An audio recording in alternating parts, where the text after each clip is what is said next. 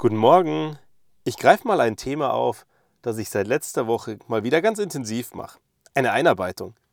Wie ist das bei dir so, wenn du jemanden einarbeitest oder wenn jemand neu zu dir in deinen Bereich, deine Abteilung oder in dein Team kommt? Was bringst du dem alles bei? Geht es am Ende nur um Fachlichkeit oder geht es um deutlich mehr? Ich für meinen Teil sage, die Fachlichkeit, ja klar, die muss passen. Und da gibt es ganz viele Dinge, die man lernen muss. Gerade wenn du als Quereinsteiger in einen Bereich reinkommst, vielleicht sogar noch ohne Vorkenntnisse. Dann heißt es auf der einen Seite, klar, du musst Sachen lernen, die du noch nie gekonnt hast. Aber das ist kein Problem. Weil ist dir schon mal aufgefallen, dass Leute, die Lust haben und die aus eigener Motivation in einen Bereich wechseln, weil sie Interesse an dem Thema haben, deutlich motivierter sind, deutlich Gas geben und deutlich mehr Interesse an ganz vielen Themen zeigen, im Vergleich zu den Menschen, die einfach schon ausgebildet zu uns kommen?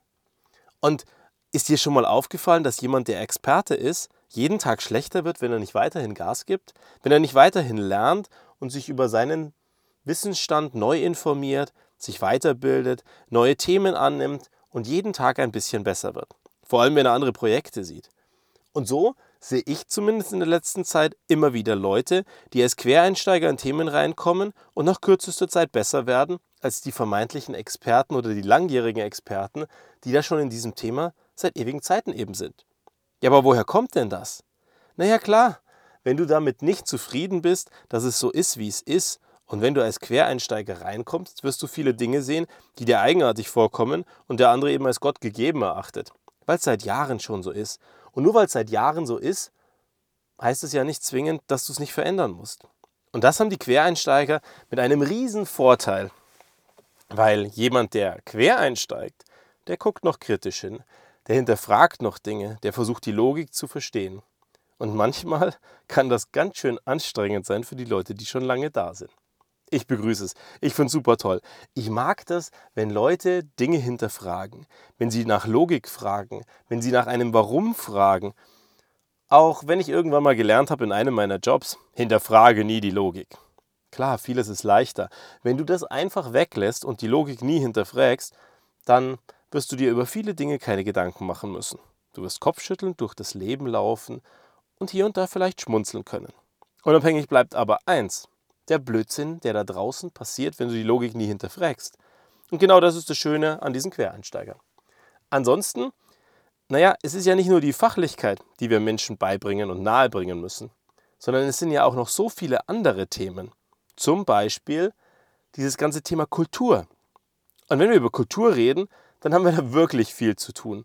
Weil Kultur und Philosophie sind ja nicht Dinge, die du niederschreiben kannst und sagen kannst, okay, das ist es und das war's, sondern es ist ganz viel fühlen, erleben, miteinander einen Weg gehen und über die Zeit einfach lernen, was den anderen so auszeichnet. Und Bezug nehmend auf letzte Woche und wo ich mich dann aufgeregt habe über dieses zehn Stunden lang einen scheiß Job machen, da ist mir auch so ein Thema aufgefallen, wo es ganz viel um Kultur geht, nämlich Wertschätzung. Wie sehr schätzt du deine Kollegen wert? Wie sehr schätzen die dich wert? Wie sehr mag dein Chef dich oder wie sehr zeigt er dir, dass er wirklich an dir Interesse hat? Und das sind, glaube ich, die Dinge, woran wir heute gewaltig scheitern.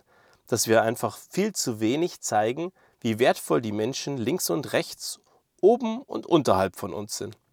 Und wenn wir das mehr schaffen würden, dann würden auch weniger Frustleute entstehen oder weniger Leute, die am Ende weg wollen. Auch wenn dieses Wegwollen vielleicht am Ende zu genau den Quereinsteigern führt, die ich gerade einarbeiten darf. Und ich finde das toll.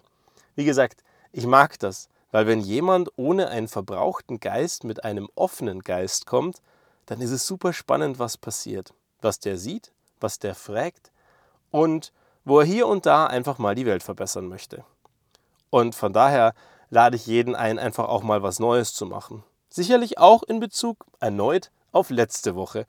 Weil wenn es wirklich heißt, dass du zehn Stunden am Tag einen Job machst, der dir keine Freude macht, dann sag ich, guck mal die leuchtenden Vorbilder an, die heute so mutig sind, dass sie als Quereinsteiger in einen anderen Job gehen. Klar wirst du jetzt sagen, hey, wie viele Situationen gibt es schon, wo jemand ohne Vorkenntnisse einfach als Quereinsteiger einspringen darf, reinwechseln darf und loslegen darf. Ja, wahrscheinlich gar nicht so viele. Auf der anderen Seite sehe ich in der letzten Zeit immer mehr davon. weil ich das Gefühl habe, dass es mehr Menschen da draußen gibt, die sich mal wieder trauen, Dinge einfach anders zu machen, neue Dinge anzufangen, sich zu verändern, sich neu zu erfinden. Weil bloß weil du bisher der Mensch warst, der du warst, heißt das nicht, dass du morgen nicht aufstehen kannst oder heute nicht starten kannst und einfach dich neu erfinden kannst.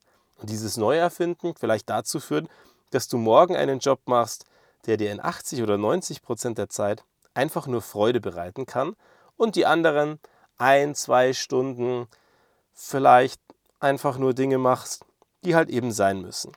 Also gib dich bitte nicht der Illusion hin, dass da draußen ein Job ist, wo du 100% der Zeit nur wunderschöne Sachen machen wirst. Das wird es wahrscheinlich nicht geben. Aber ich glaube, das muss auch nicht das Ziel sein, sondern das Ziel muss sein, dass du grundsätzlich weißt, warum du morgens aufstehst, dass du grundsätzlich siehst, dass du einen Beitrag leistest und dass du mit dem, was du jeden Tag tust, einhergehst, glücklich bist, zufrieden bist und dich daran freuen kannst. Und wenn du das geschafft hast, dann ist der Tag auch gar nicht schlimm. Ich für meinen Teil, ich stehe jeden Tag gerne auf. Ich stehe jeden Tag gerne bis zu den Knien, sprich wirklich in der Scheiße und mach Dinge, damit es besser wird. Oder wie wir letztes Mal gesagt haben, ist auch nicht schlimm, wenn die Scheiße mal bis zu den Schultern reicht. Hauptsache, wir haben am Abend das Gefühl, was verändert zu haben. Wir haben was bewegt und es wird besser. Weil ein guter Tag ist nicht zwingend ein Tag, der nicht anstrengend ist, der ganz gemütlich irgendwo auf einer Couch liegend oder irgendwo in einem Café sitzend, Espresso trinkend, das Leben genießen ist. Nein, ganz im Gegenteil. Das ist ein Tag, wo wir was tun, was erreichen, was erleben, was sehen und vielleicht danach fix und fertig in einer Ecke liegen, weil es wahnsinnig anstrengend war. Aber gut ist eben hauptsächlich eine Frage des Betrachtungswinkels. Von daher, ich lade dich ganz herzlich ein, auch mal einen neuen Winkel einzunehmen. Schön, dass du wieder eingeschaltet hast und bis zum nächsten Mal.